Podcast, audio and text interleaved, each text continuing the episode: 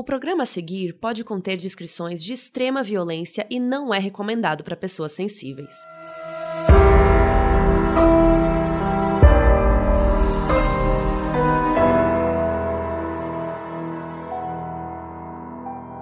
Oi, oi, gente! Aqui é a Mabê e esse é um episódio especial de Caso Bizarro. Vamos lá, vamos dar aquela explicadinha básica.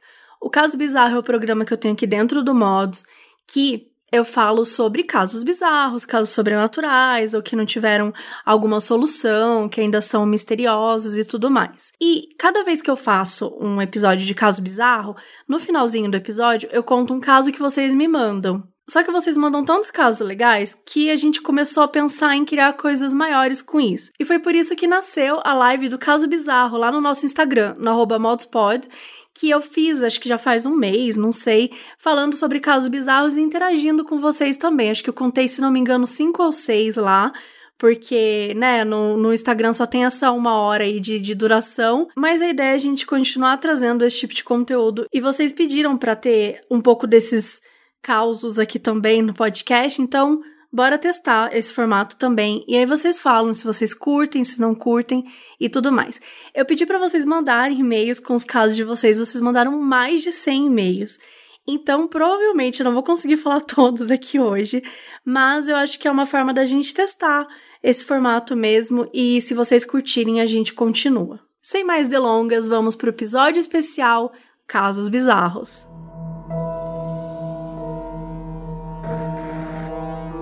Esse caso é da Maria das Graças Rodrigues.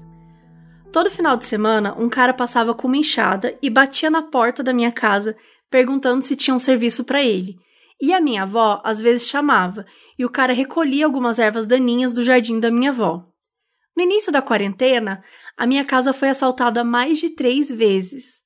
A polícia já estava suspeitando que era a mesma pessoa, porque, né, deve ter achado fácil roubar, roubou uma vez, roubou duas e roubou a terceira também. O plot twist foi quando a gente descobriu quem era. Era o cara que batia na nossa porta. A gente descobriu que ele andava pelas casas oferecendo serviço para se familiarizar, né, com o terreno, com a casa e atacar. O medo que a gente ficou foi enorme. E depois outro cara que também fazia serviço para minha avó sumiu por um tempo. Quando ela foi perguntar o porquê para um dos colegas dele, ele estava na cadeia porque matou um homem numa tentativa de assalto. Dois dias depois, ele foi bater na nossa casa oferecendo serviço. É óbvio que a gente disse não, mas foi muito bizarro acontecer isso duas vezes com a gente. Maria das Graças, muito obrigada por ter mandado o seu caso, mas eu fiquei bem tensa, sabe, lendo.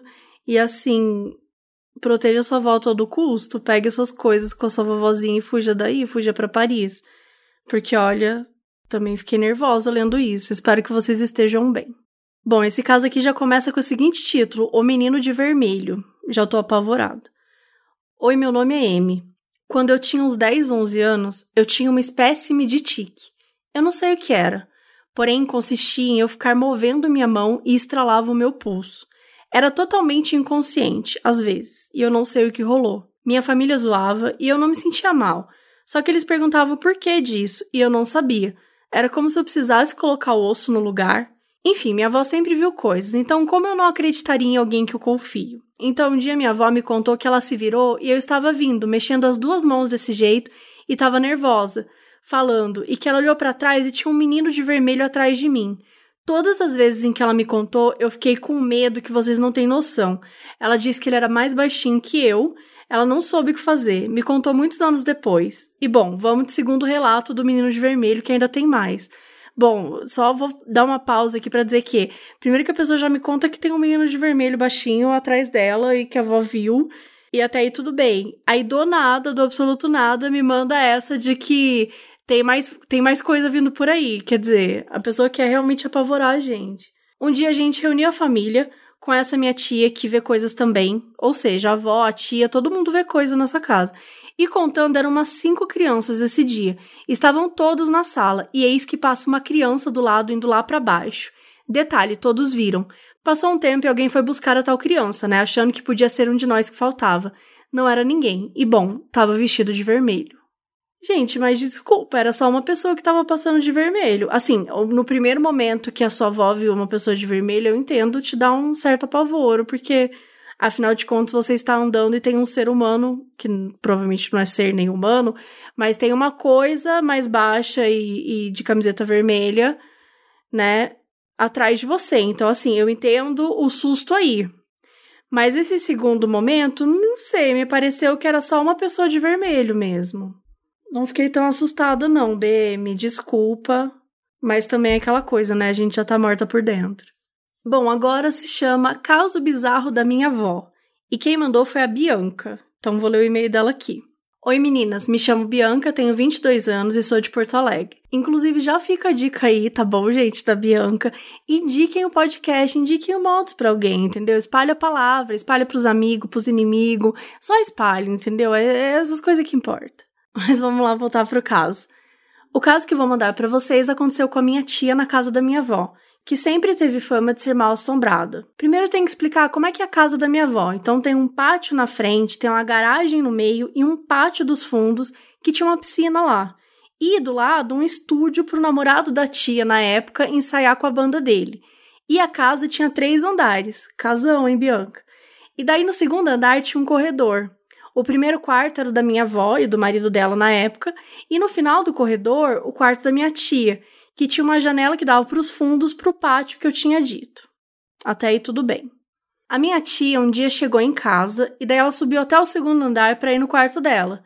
Como eu disse, para chegar até o quarto dela tem que passar pelo quarto da minha avó.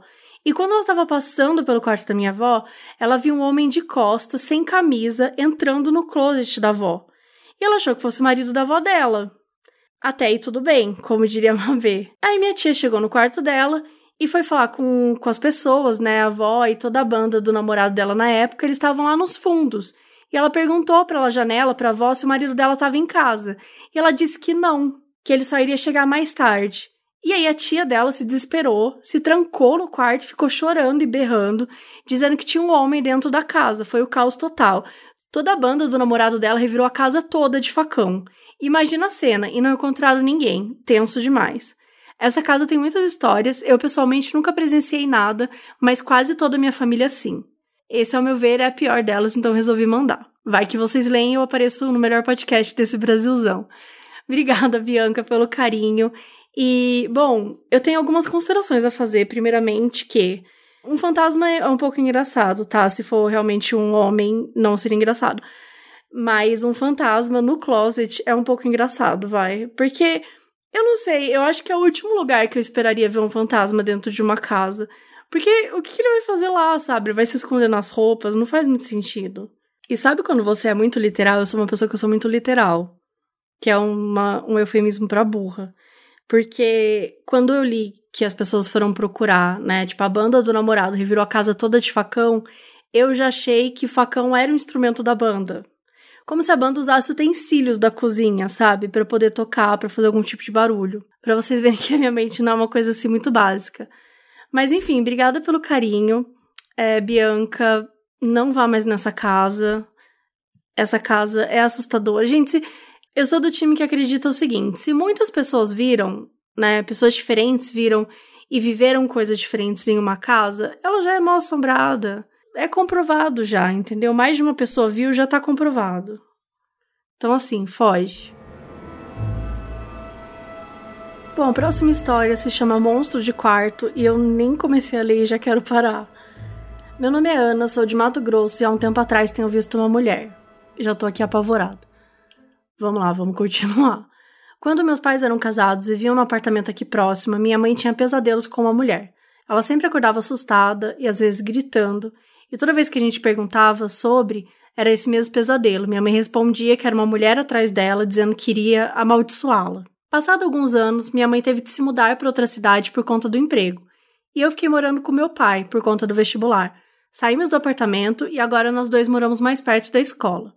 O apartamento continua lá, usamos às vezes quando a minha mãe precisava vir aqui e ficar por um tempo. Só que por causa da pandemia, minha mãe voltou a morar aqui e ela está no apartamento desde o início da pandemia. E assim, uma semana eu fico na minha mãe e outra semana eu fico no meu pai. Desde então, começou a acontecer alguns eventos estranhos. Às vezes eu tô deitado e vejo de relance algum vulto pela casa, ou então até me observando, mas quando eu olho não tem nada. Esses dias também a minha mãe foi desligar a máquina de lavar roupa e saiu bem depressa da cozinha. Quando perguntei o que houve, ela pediu para eu desligar a luz do cômodo para ela, porque ela viu um corpo em pé. No apartamento tenho sonhado com uma mulher em específico. Cabelo branco, bem ralo, olhos escuros e olheiras enormes e vermelhas, o corpo bem magro. Algumas vezes eu simplesmente pisco e a imagem dela aparece naturalmente. Uma noite decidi contar para minha mãe sobre isso. Falei que sonhava com essa mulher e que só sonhava com ela quando estava no apartamento. Minha mãe me olhou e disse: É a mulher com quem eu sonho. Eu fiquei bem chocada quando descobri, porque eu achava que era uma mulher com aparência super diferente, mas a minha mãe negou e disse que era exatamente a mulher que eu descrevi. A gente deixou o assunto de lado e até agora não tive mais sonhos com ela. Apelidamos a mulher carinhosamente de monstro do quarto, após uma amiga me contar sobre um ser que vive em sua casa e que aos poucos decide aparecer para você. Pode ser o vulto que você vê no escuro ou até mesmo um pesadelo recorrente. Bom, Ana, realmente eu tava certa, eu fiquei apavorada lendo essa história. Primeiro que já me apavora o fato de vocês verem a mesma pessoa, porque significa que realmente se tem uma pessoa tentando comunicar com essa família, é essa mulher aí. Né? Ela tá se esforçando, ela tá tentando na geração 1, não conseguiu, foi pra geração 2. Mas o que me deixa mais chocado nessa história, Ana, é que a sua mãe falou para você apagar a luz porque tinha um corpo na cozinha. Como assim? Tem um corpo na cozinha, apague a luz. Sabe? Sei lá, tranca a porta, pelo menos. Vai que esse corpo vem atrás de você. Eu não sei se esse corpo tá parado, vivo, morto. Mas enfim, eu fiquei um pouco nervosa com o lance da apaga a luz, tem um corpo na cozinha. Porque eu não sei se é a melhor maneira de combater um corpo na cozinha, um espírito na cozinha, é apagando a luz. Mas não vou julgar também, porque assim, tava lavando a roupa e vai lá saber o que, que passa na cabeça da gente quando acontecem essas coisas. Esse próximo caso é da Camila. Oi, Mabê e Carol, amo o podcast, vocês fazem um trabalho incrível. Cada episódio me prende mais do que o outro. Vim aqui contar um caso bizarro que aconteceu comigo e uma amiga e depois fui ver que não fomos as únicas. Primeiramente, gostaria de deixar meu sobrenome anônimo, um nome tranquilo. Então tá bom, porque eu te chamei de Camila. Em julho do ano passado, fui com a minha amiga Carol fazer a trilha da Pedra Grande de Atibaia, famosa no estado de São Paulo. Era um sábado super ensolarado e fomos de manhã para Atibaia. Somos ambas residentes da cidade de São Paulo e levamos a cachorrinha da minha amiga, uma labradora toda preta linda. Estava tudo indo bem, tirando o cansaço básico e as paradas no meio do caminho. Estávamos há quase uma hora e meia na trilha, sentindo que estávamos chegando à Pedra Grande, e então resolvemos parar uma última vez.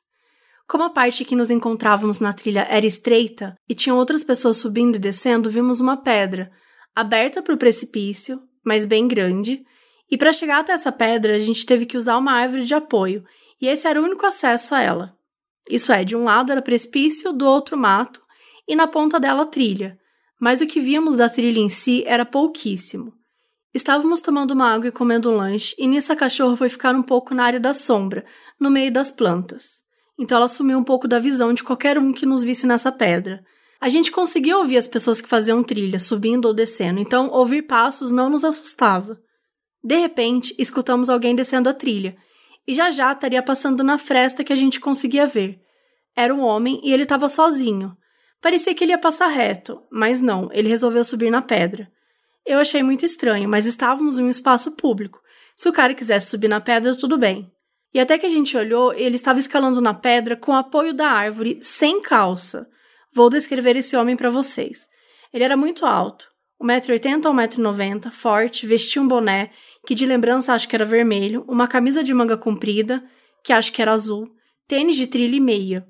E mais nada. E sim, ele estava com o pênis para fora. Eu e minha amiga ficamos em choque, sem saber o que fazer. Estávamos sentadas e ele estava exatamente na única saída que tinha. Ele já estava em cima da pedra nesse momento e vindo muito lentamente em nossa direção. Foi aí que percebemos que ele estava se masturbando. Eu realmente senti meu corpo paralisado, não sabia como reagir nem o que fazer. Mesmo hoje pensando que deveria ter levantado e gritado, mas não sei se ele estava armado ou sei lá. Nossa salvação foi a cachorra que estava lá, na sombra, invisível. Ela saiu e apenas foi até minha amiga e não olhou para o homem nem nada. E olha que a cachorra dela não gosta de homem. Nessa hora, a labradora de grande porte aparece das sombras, acho que foi um susto para ele. Isso adicionando o fato de que começamos a ouvir que um grupo de pessoas estavam se aproximando e descendo a trilha. O homem deu meia volta e saiu correndo, sem calça. Desceu a trilha e sumiu no meio do mato. Eu e a Carol, depois de uns minutos em choque, arrumamos nossas coisas e demos continuidade na trilha. Encontramos um grupo com crianças assim que saímos da pedra e avisamos para os responsáveis que havia um homem sem calça andando pela trilha para tomarem cuidado. Quando acabou a trilha, o dia, eu já estava de volta em casa e eu estava ainda meio em choque, dormi muito mal aquela noite. No dia seguinte, resolvi pesquisar no Google se havia algum relato, porque achei tão bizarro que não podia ser a primeira vez. O que eu achei foi um link que deixo aqui para vocês. Ela coloca um link aqui que é do portal Atibaia News e o nome da matéria é Maníaco Sexual assedia mulheres na trilha dos monges que é um, contando um caso de um homem que tá de camiseta e boné, tem 1,80m, e ele se masturba enquanto anda na direção de mulheres e tal, quando elas gritam, ele vai embora. Continuando. Isso é, achei só um relato idêntico ao nosso. Depois de uns meses, lembro também de ter comentado essa história com alguma tia que morava em Atibaia. E ela me disse: Ah, ele é famoso no condomínio, vive sem calça. Já me deparei com ele na sala da minha casa e o persegui com uma faca de cozinha até ele sair de lá. Gente, o choque. Enfim, esse é o caso bizarro que aconteceu comigo. Muito provavelmente isso já aconteceu com outras mulheres, mas faz mais de um ano e nunca fui atrás para depor nem nada. Será que mais algum ouvinte já passou por isso ou já viu o maníaco sem calça na trilha da Pedra Grande de Atibaia? Muito obrigada, meninas, pela atenção, pelo trabalho que vocês fazem pelo podcast, que está super valendo a pena cada gota de suor de vocês. Um beijão. Camila, primeiro, obrigada por, pelo carinho, obrigada, enfim, por ouvir nosso podcast. Um beijo para você e para Carol. E eu sinto muito pelo que você passou. Eu nem sei se eu aplicaria isso em caso bizarro, porque por mais pesado que seja, infelizmente isso é, é uma coisa muito comum de acontecer, né? Esse tipo de assédio, esse tipo de agressão.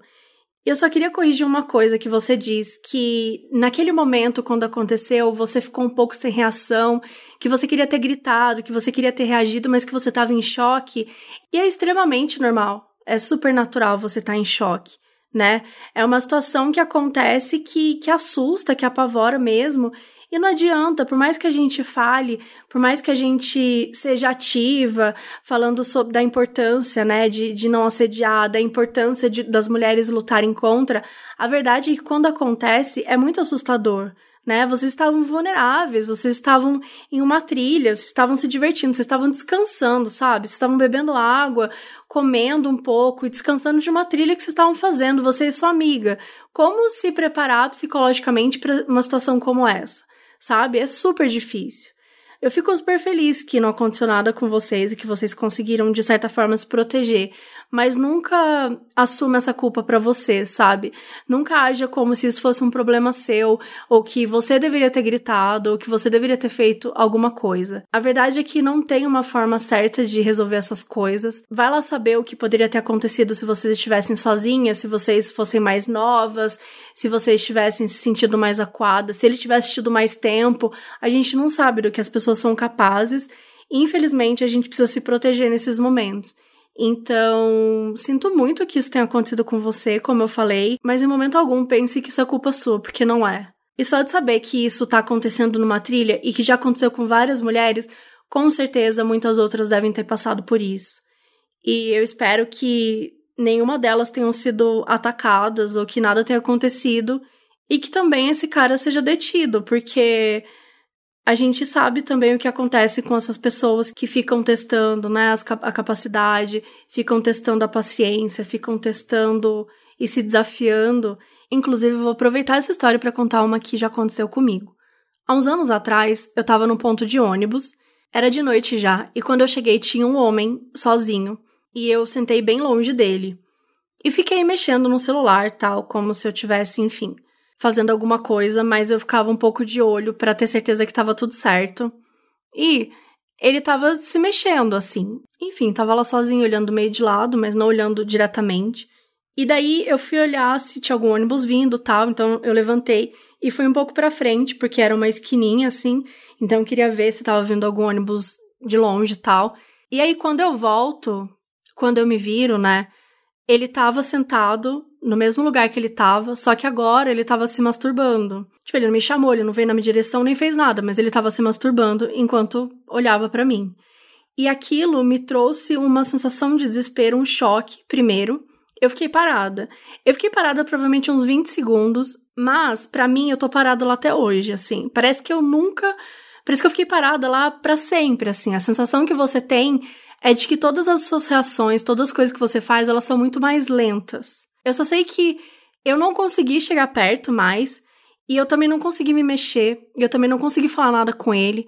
Tudo que eu sei é que passou um tempo, que eu não sei dizer se foi 10 segundos ou 10 anos, passou um ônibus que eu nunca vi na minha vida, e eu entrei nesse ônibus e eu subi nele. E eu não sabia para onde ele ia. Eu não me importava para onde ele ia, eu sabia que eu queria estar dentro daquele ônibus. E eu estava morrendo de medo de que ele viesse atrás.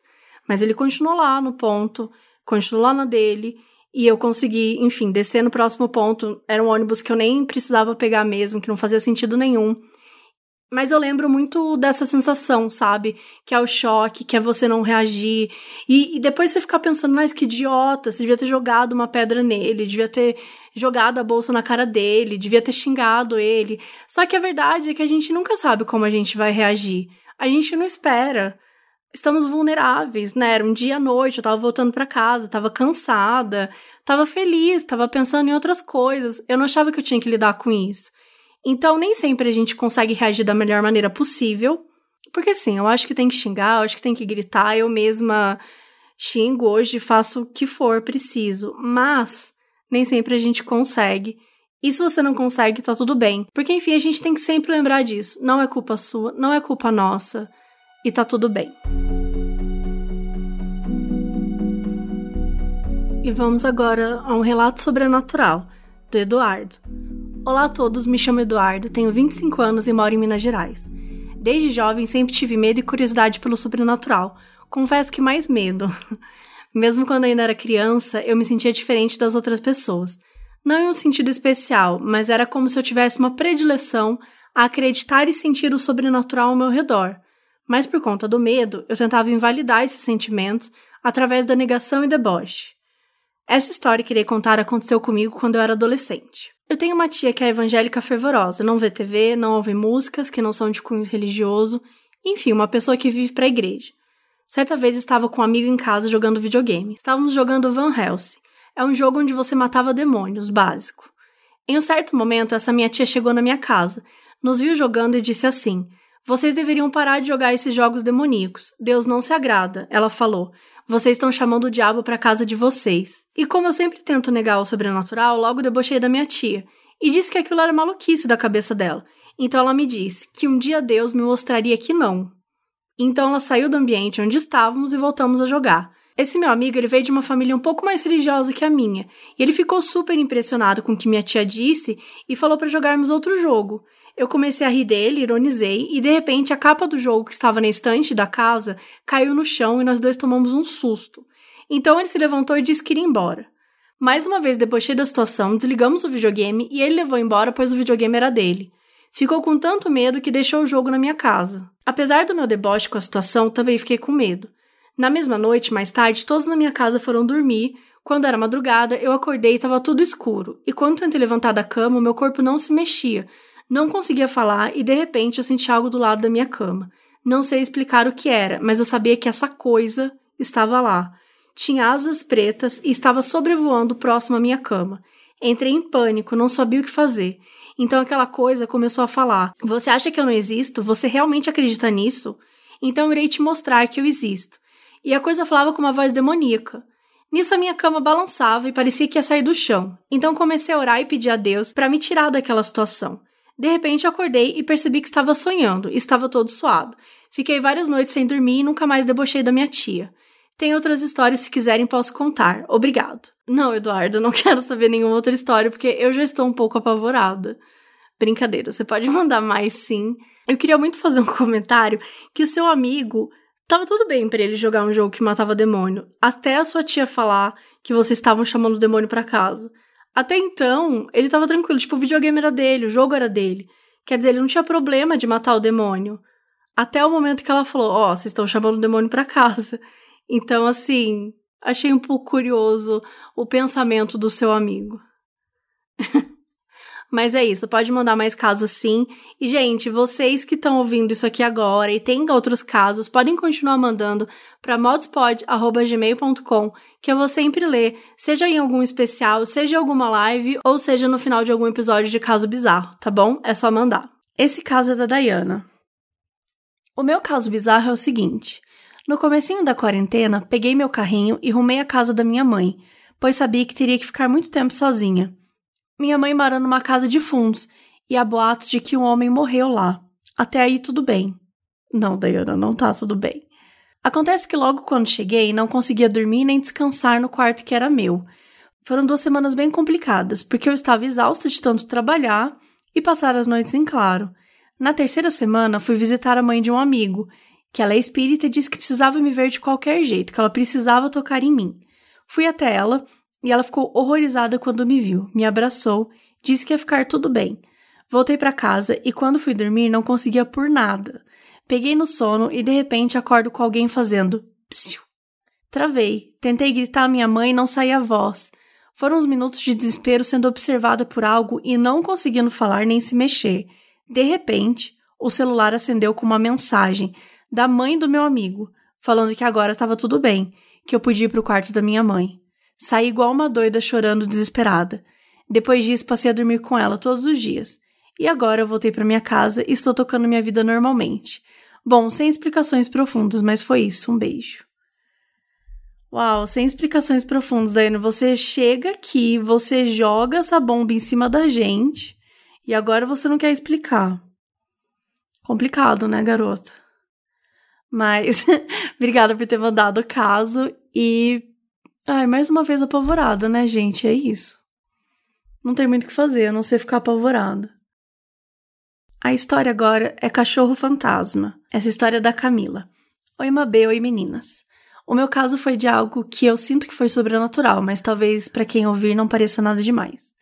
Oi, Camila, obrigada por ter mandado sua história pra gente. Bom, agora vamos ler. Um dia eu estava voltando da faculdade, eram umas 23 horas, e fui andando para encontrar meu pai num ponto da cidade. Eu estava com medo, porque estava tudo vazio e escuro.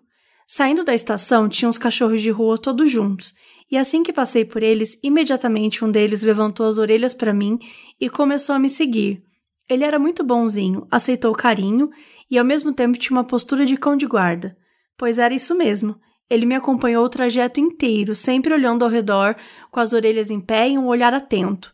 E nem aceitava mais carinho, só ficava olhando para os lados enquanto me seguia. Enquanto isso acontecia, notei que era algo mais do que só um cachorro que gostou de mim, e fui contando a situação pro meu namorado por mensagem. Mas adivinha, quando eu me distraí para abrir a câmera e tirar uma foto dele, eu apontei o celular para a direção e o cachorro tinha sumido. Juro por Deus.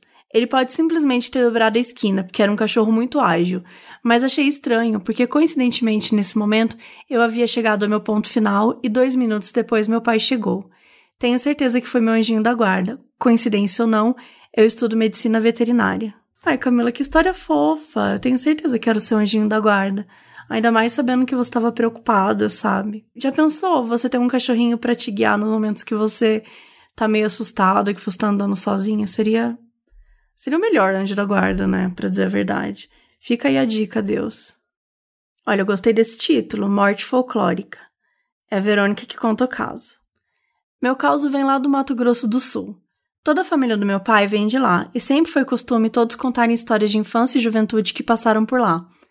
Meus pais e tios cuidavam do sítio com meus avós e tiveram vários encontros folclóricos por lá. Teve curupira na floresta, boitatá que apareceu pegando fogo para impedi-lo de caçar tatu. Eles contavam tom engraçado e tudo mais. Fazem isso até hoje. Minha bisavó, entretanto, contava tudo de forma muito séria. E eu, criança, acreditava muito nas palavras dela e ficava impressionada com as histórias. A história que mais me lembro era de quando um grupo de vaqueiros foi atrás de um rebanho e eles perderam no meio da chuva. E segundo a minha bisa, era coisa do Saci Pererê. Sim, do Saci, que fazia sumir as coisas dos outros. Pois lá foi o grupo e depois de um tempo cavalgando, eles acharam o rebanho reunido. Eles estavam embaixo de uma grande árvore, só que por ser muito tarde, não ia dar para voltar para conduzir o rebanho de volta. Então, um dos vaqueiros ficou para cuidar dos animais, enquanto os outros voltaram para reabastecer os suprimentos e retornar no dia seguinte para terminar o trabalho. Quando o vaqueiro ficou sozinho, o Saci resolveu aparecer e assustou o cavalo. Apagou a fogueira, começou a assobiar para amedrontar e tudo mais. E a chuva acabou voltando. O vaqueiro decidiu que capturar o Saci seria o melhor a fazer, assim o rebanho ia ficar mais tranquilo até os outros chegarem. Aí ele ficou escondido atrás da árvore e ele esperava que o Saci fosse atraído pelo cigarro que ele deixou de isca, e assim poder capturar ele. Só que a chuva se tornou tempestade, a armadilha virou contra o vaqueiro, um raio atingiu a árvore e tudo que estava ao redor. No dia seguinte, quando os outros membros do grupo chegaram, encontraram os animais do rebanho e o corpo sem vida do vaqueiro, todos atingidos pelo raio. Até aí eu achava que era uma lenda contada pela minha bisavó, como tantas outras que ela contava, mas numa conversa despretensiosa com a minha tia, descobri que meu avô morreu atingido por um raio. E assim eu descobri que aquela história, na verdade, era sobre o meu avô. No fim das contas, eu achei bonita a forma que minha bisa usou para lidar com aquilo, mas fiquei pensando se todas as outras histórias tinham algum fundo de realidade. Ah, achei muito bonitinha essa história também, Verônica. Realmente lidar com a morte não é a coisa mais fácil, principalmente quando você tá falando disso para alguém da família, né, ou para uma criança. Embora assustar uma criança também não seja a melhor opção, porque, né, você devia ficar bem assustada com essas histórias. Mas tenho certeza que a sua bisa tinha uma, uma boa intenção por trás. e obrigada por ter mandado a sua história. Esse caso agora é da Débora. Oi, Mabê. Oi, Débora. o meu caso bizarro pode parecer bem filme de terror, mas aconteceu na minha antiga casa em Brasília. Vou descrever um pouco dela. Ela é grande, três quartos, uma sala, cozinha, área de serviço, um andar, um sótão. Tem um jardim igualmente grande e uma piscina que fica meio que afastada, assim, mais lá pro mato. E acredite ou não, no Uber não tem o endereço da minha casa. Era chato demais isso. Depois de um ponto, eu sempre tinha que explicar pro cara o caminho até lá. Me mudei com a minha família para lá quando eu era criança, sete ou oito anos. Estava tudo tranquilo, e assim ficou por uns quatro anos. Nunca havia acontecido nada de muito estranho na casa mas de repente tudo começou a piorar de um jeito que nem eu sei explicar. Um dia estávamos eu, minha mãe e o meu irmão mais novo assistindo Os Miseráveis. E estava numa cena tensa do filme, quando o Furby do meu irmão começou a cantar em outro cômodo da casa. Paramos na hora de assistir o filme, com medo, pois aquele brinquedo só ligava quando balançávamos ou coisa parecida. Minha mãe, mega assustada, com medo de que algum ladrão estivesse em casa, ela foi até lá verificar e pediu para que a gente ficasse no quarto. Ela foi lá e nada, apenas o boneco cantando. Dias passaram e começou a ser frequente, até tiramos as pilhas para ele parar. A TV começou a ligar sozinha. Um dia minha tia religiosa até se assustou e levou a gente para orar na sala em que a TV ligava. Todas as sombras que faziam na casa pareciam pessoas, tipo cabides e pilhas de roupa e etc. E o sótão fazia uns, bar... e o sótão fazia uns barulhos muito estranhos. Eu me consolava dizendo que eram só os canos, e podia ser, né? Mas um dia minha mãe deixou eu e uma amiga minha sozinhas em casa, e eu e ela começamos a escutar uma voz chorosa no banheiro do meu quarto, perguntando: Minha filha? E não tinha como ser minha mãe. Ela já estava bem longe de lá quando ouvimos. Me arrepio até hoje, só de falar. Minha cadela de madrugada sempre latia para uma pedra no quintal, que eu e minha mãe apelidamos carinhosamente de Demônio da Preda. eu amei o Demônio da Preda. Se não fosse o bastante, o meu irmão começou a ficar mais sozinho no quarto e sempre escuro. Ele levava brinquedos para brincar, abre aspas, com ele, fecha aspas. Outro alguém, talvez amigo imaginário. E quando eu ia entrar e ligar a luz, ele ficava muito bravo, dizendo que ele ia ficar bravo com o meu irmão se ligasse a luz. E eu senti uma presença muito estranha lá quando o meu irmão não estava. E eu ia assistir TV, tinha vezes que os brinquedos caíam das prateleiras e etc. Minha mãe quis dar um basta nisso, e como minha família é evangélica, ela chamava pastores para orar em volta da casa e abençoar.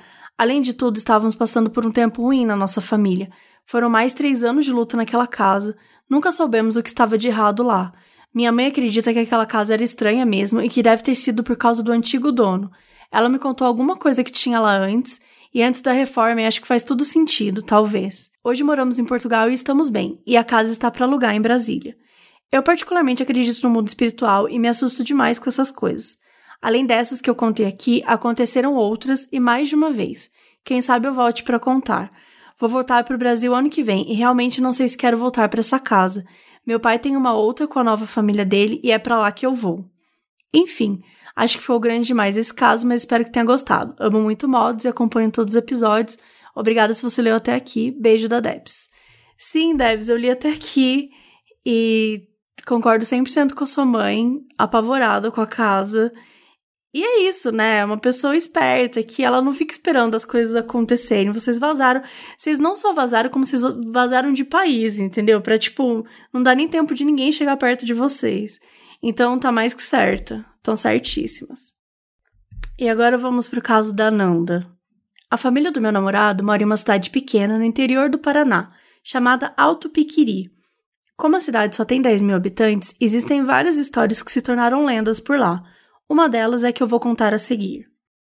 Maria, um nome fictício, sempre teve o sonho de ter sua própria casa e, após muitos anos de trabalho, conseguiu finalmente financiar um imóvel. Apesar da casa ser pequena, todos os móveis foram planejados e a decoração feita da maneira como ela sempre sonhou. Todos na cidade diziam que a Maria tinha adoração pela casa e era vista varrendo o quintal e cuidando do jardim todos os dias. Maria tinha uma irmã, Joana, que apanhava constantemente do marido. E uma dessas brigas, Joana ligou para Maria socorrê-la. Chegando lá, Maria conseguiu separar a briga e o marido da irmã acabou indo embora. Maria então decidiu passar a noite na casa da Joana. No meio da noite, entretanto, o cunhado de Maria entrou na casa e a espancou com uma barra de ferro, pois estava com raiva pela sua intromissão na vida com Joana. Maria ficou alguns dias internada na UTI e acabou falecendo.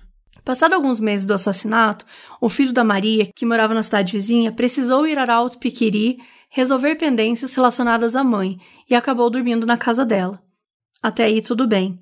Diz o filho de Maria que começou a ouvir uns barulhos na casa de manhã cedo e levantou para ver o que era.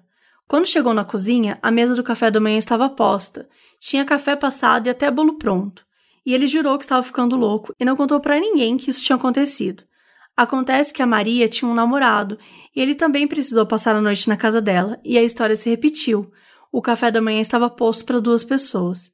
O namorado da Maria contou para o filho dela o que havia acontecido e esse confidenciou que havia acontecido a mesma coisa. Outras pessoas foram dormir na casa e descreveram exatamente a mesma história. A casa está à venda desde 2019, mas ninguém na cidade tem coragem de comprar, porque todos acreditam que o espírito da Maria está lá para desfrutar da casa que sempre foi o maior sonho da sua vida. Ai, muito triste essa história, sabe? A Maria só queria curtir a casinha dela. Não gostei, não. Mas obrigada, Nanda, por ter enviado. Não gostei da história, né? Não gostei, assim, da situação. Da história, valeu por ter enviado. Agora a história do Luiz Eduardo. O canto da grávida. Minha família tem um sítio no interior da Paraíba.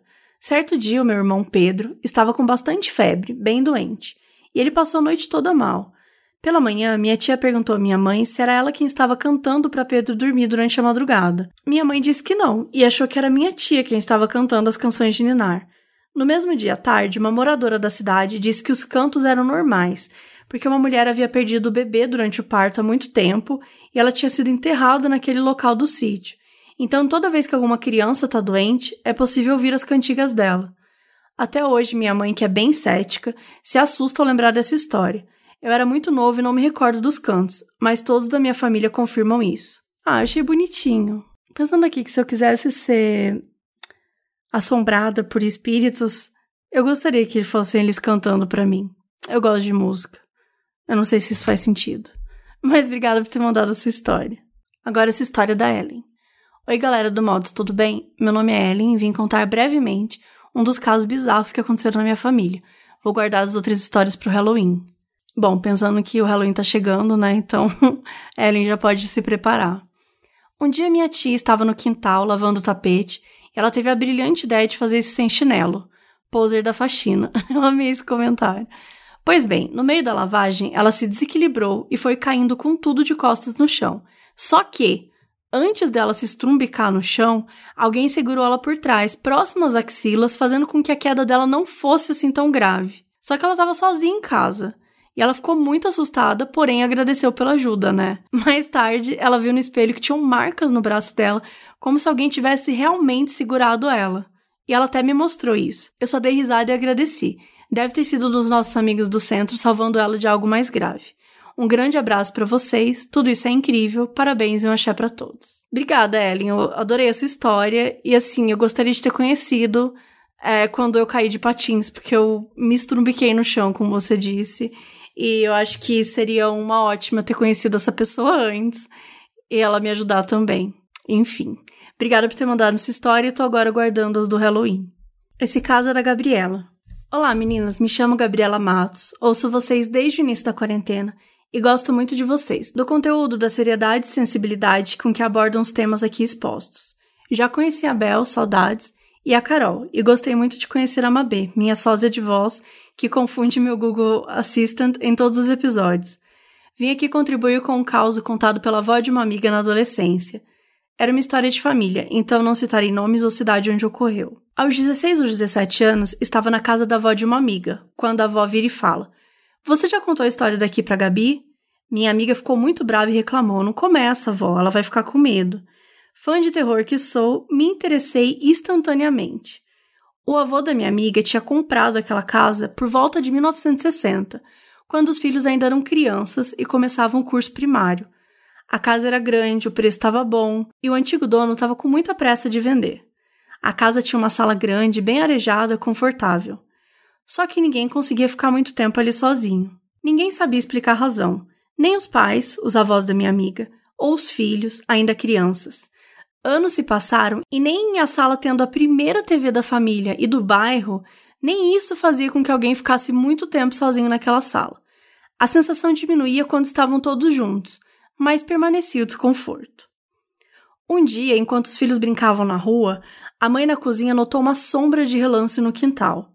Chamou pelos três filhos, um a um. Silêncio. Intrigada, foi até a calçada e viu que os filhos brincavam na rua com as crianças da vizinhança. Ela pensou que talvez fosse imaginação, a luz do sol. Só que os filhos e o marido passaram a ver a mesma sombra, às vezes no quintal, outras vezes na sala. Não era algo muito nítido. Alguém estava atento na TV e de repente acreditava ter visto um vulto, que parecia a sombra de uma mulher. As crianças se tornaram adolescentes, o mais velho concluiu um curso técnico de contabilidade e a mais nova já estava no ginásio. Naquele ano, durante as férias, ouviram palmas no portão. Quando correram para atender, viram estacionados um carro da polícia. Todos estranharam, mas o pai reconheceu aquele homem que acompanhava a polícia cabisbaixo. Era o homem que havia vendido a casa. Foi então que a polícia revelou tudo. O homem era casado. O casamento era conturbado e ele era bem violento. Alguns meses após vender aquela casa, a esposa desapareceu. O marido dizia que ela havia fugido. Apesar da família conhecer o caráter violento dele, dizia que a mulher nunca deixaria de entrar em contato com os pais e familiares. A família avisou a polícia que não encontrou sinais de crime ou violência e acabou arquivando o caso. A família dela, por outro lado, nunca aceitou esse arquivamento e passou anos pressionando a polícia e o marido. Depois de anos de pressão ou culpa, o marido finalmente procurou a polícia e confessou.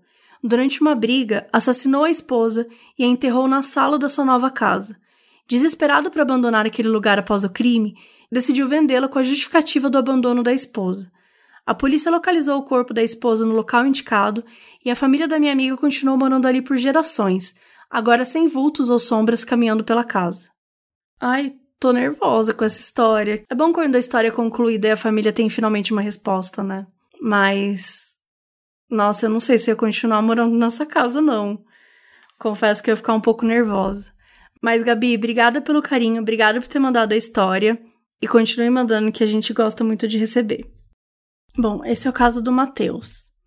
Olá, primeiro queria agradecer a confiança que vocês passam para podermos contar nossos casos. De nada, Matheus, acho que é essa a ideia mesmo, sabe? A gente tá sempre tendo uma conversa aqui, seja nas lives, seja nos episódios ou até nas redes. A gente procura fazer muito essa troca com vocês. Então, a gente fica feliz que vocês curtem. Tudo começou no dia 20 de março desse ano.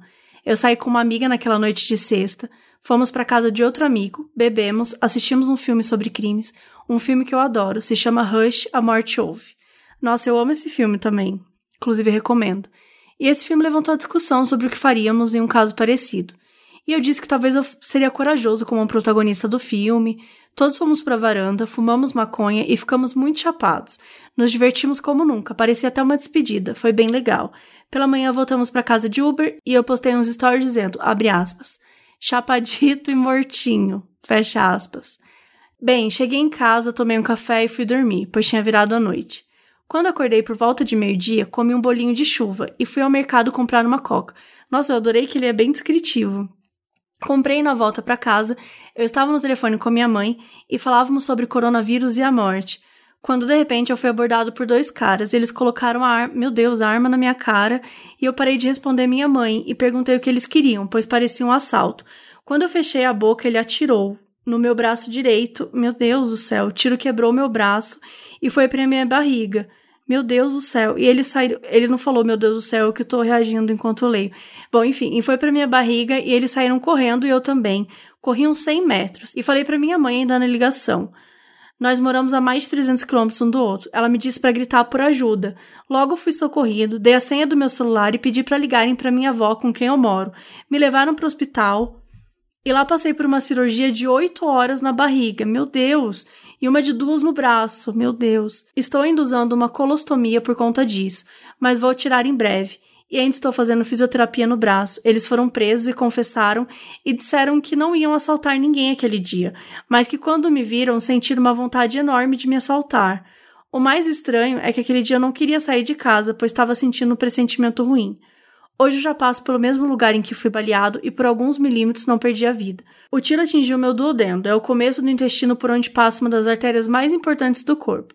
E se ela tivesse sido atingida, provavelmente eu estaria morto agora. Os dois seguem presos e sem previsão de serem soltos pelos próximos cinco anos. Se lerem isso, eu agradeço, pois para mim é um desabafo. Eu estou feliz de estar vivo e poder compartilhar meu caso bizarro com vocês. E só para constar, o tiro perfurou meus dois intestinos em quatro lugares e ainda meu estômago, sem falar o braço. Meu Deus, meu, muito obrigada pela oportunidade. Espero que minha história contribua com o. Espero que minha história. Espero que a minha história contribua com o podcast de vocês. Consegui falar. Beijo de um grande fã. Mateus, primeiramente, socorro.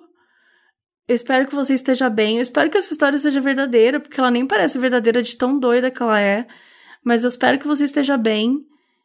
E eu fui ficando apavorada enquanto eu tava lendo. Enfim, fui reagindo de um jeito que eu acho que. Talvez eu não tenha contado essa história da melhor forma possível, mas eu fiquei bem embasbacado enquanto eu lia. Mas enfim, espero que você esteja bem. Achei muito descritivo, nota 10 para sua história, porém nota 2 porque que aconteceu com você, porque você não, não precisava ter passado por isso. Bom, a história agora é da Ellie. Olá, Mabê Carol, eu sou a Ellie. Ali, não sei como fala, desculpa. pois bem, tem vários casos bizarros, alguns aconteceram comigo, a maioria aconteceu com os meus parentes, porque sou reclusa demais para ter um caso bizarro tão grande em que eu seja importante na história. Oi, Ellie, eu tô aqui escolhendo aleatoriamente a quarta história e as outras três depois eu leio em outro momento, porque, como eu disse, a gente tem muita oportunidade aqui, seja para episódio especial, seja para as lives ou seja para o final do episódio de caso bizarro que a gente sempre conta. Eu não li antes, tá? Vou, vamos reagindo. Eu acho que isso deve ter sido em 2014, mas não tenho certeza. Eu lembro que eu já era adolescente e minhas irmãs mais novas eram crianças ou pré-adolescentes. A mais nova devia ter nove e a mais velha, que ainda é mais nova que eu, enfim, devia ter uns 12, quase 13. As duas andavam juntas para a escola, que era bem no final da rua, então meu pai deixava elas irem sozinhas. Até aí tudo bem. Nesses dias, elas encontraram duas meninas que são filhas de um amigo do meu pai. Sabe-se lá porque elas decidiram mat ah, matar aula. Matar aula. Tá tudo certo. Gente, que sono. tá. Decidiram matar aula. Tá tudo bem. Vamos lá. Nossa, me perdi inteira. Sabe-se lá por que elas decidiram matar a aula? Tinham vários lugares para elas irem, mas adivinha para onde elas foram? Sim, para o cemitério. Elas foram no cemitério andar lá, pegarem flores, brinquedos. Se fosse um filme de terror, estavam todas mortas. Sim, Ali. Exatamente. Enquanto isso, a escola ligou para a avó de uma das minhas irmãs para perguntar o porquê da falta das minhas irmãs e por que elas estavam faltando tanto. Sim, elas estavam faltando bastante. Ela não sabia o que estava acontecendo, então decidiu ligar para minha avó, que também não sabia porque elas tinham tanta falta. E aí, como meu pai passou por lá, a avó perguntou para ele por que as meninas estavam faltando tanto. E o meu pai ficou surpreso e disse que as meninas tinham ido para a escola. Confusos com tudo aquilo, meu pai, meus avós e minha madrasta foram na escola e realmente minhas irmãs não estavam lá. O desespero foi geral. Todo mundo achando que tinham levado elas, tinham feito alguma coisa, chamaram polícia, ligaram para todos os conhecidos tentando ter notícias. Elas só foram aparecer lá pelas 5 da tarde na escola, e elas viram toda a treta armada ali. Não preciso nem dizer que elas se ferraram bastante. Enfim, tem mais histórias bizarras da minha família, algumas até envolvendo processo, polícia e policiais extorquindo meu irmão, Mas essas eu vou deixar se tiver outros casos bizarros assim, porque esse mês tá muito longo e estou com sono. Enfim, meninas, obrigada por lerem até aqui. Abraço para todo mundo. Olha, olha, eu fiquei um pouco apavorada com essa história, mas pelo menos ela teve um final feliz, porque afinal de contas. E, gente, por que, que a gente matava a aula e ia pra uns lugares estranhos, né? Uma vez eu matei a aula e fui pra igreja, isso era o tanto que eu não queria estar na aula. E eu era velha já, sabe? Mas enfim. Coisas que a gente faz quando a gente é nova, mas só não precisava fazer.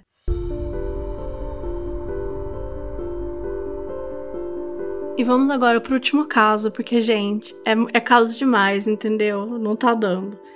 Chama Caso Bizarro, uma batida na porta. Isso aqui já me dá um desespero, porque eu contei até num, em uma live que eu fiz no meu Instagram. Eu contei que eu morro de medo dessa situação que é o seguinte. Sabe quando você vai conferir na sua casa que a porta tá trancada e aí você pega e mexe na maçaneta? Eu sempre que eu faço assim na maçaneta, né, porque eu trago ela para baixo, para poder verificar que ela tá trancada, eu imagino na mesma hora alguém do outro lado mexendo na maçaneta, sabe? E, é, e só essa sensação, só essa ideia já me apavora o suficiente, a ponto que eu até comecei a escrever um texto que, que traz essa história. Então, assim, quando eu vejo um título que é Uma Batida na Porta, eu já estou apavorada. Eu não sei o que vai acontecer, mas eu sei que eu já estou apavorada. Olá, Mabê, olá, Carol, olá, Bel, que tá aí ouvido em casa como a fã número um que é. É verdade, eu espero que esteja mesmo. Me chamo Guilherme e a história que eu vou contar aconteceu em 2018 e 2019 aqui em casa. Oi, Guilherme, tudo bom? Então bora, bora ler. Estávamos eu e minha mãe sozinhos aqui em casa, meu pai e minha irmã do meio tinham saído e minha irmã mais velha estava na casa do namorado. Estou no meu quarto trocando de roupa quando escuto uma batida.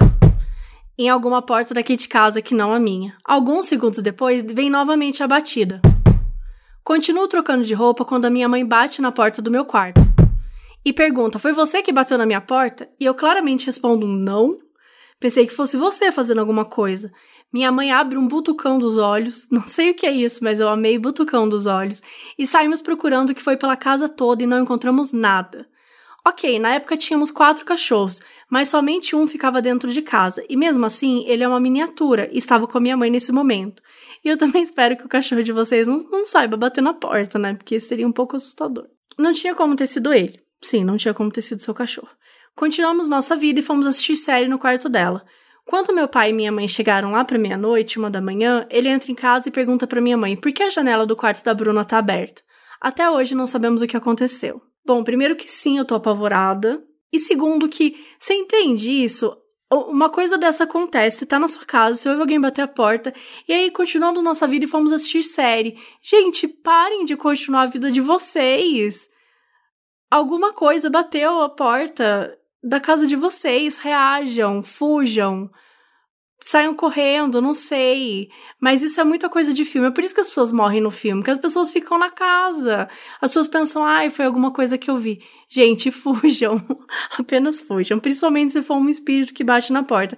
Porque ele pode ser educado a ponto de bater na porta, mas ele continua trazendo confusão. Então, assim, é um pouco assustador. Bom, e com isso eu queria mandar um beijo para todo mundo. Gente, obrigada por ter mandado os casos de vocês. Como eu disse, foram mais de 100 casos, não tem como eu ler aqui todos, mas eu vou tentar cada vez mais diversificar nas lives, trazer por aqui, e eu espero que vocês tenham gostado.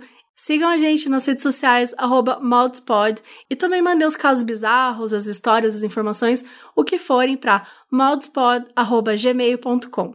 Até o próximo episódio, muito obrigada!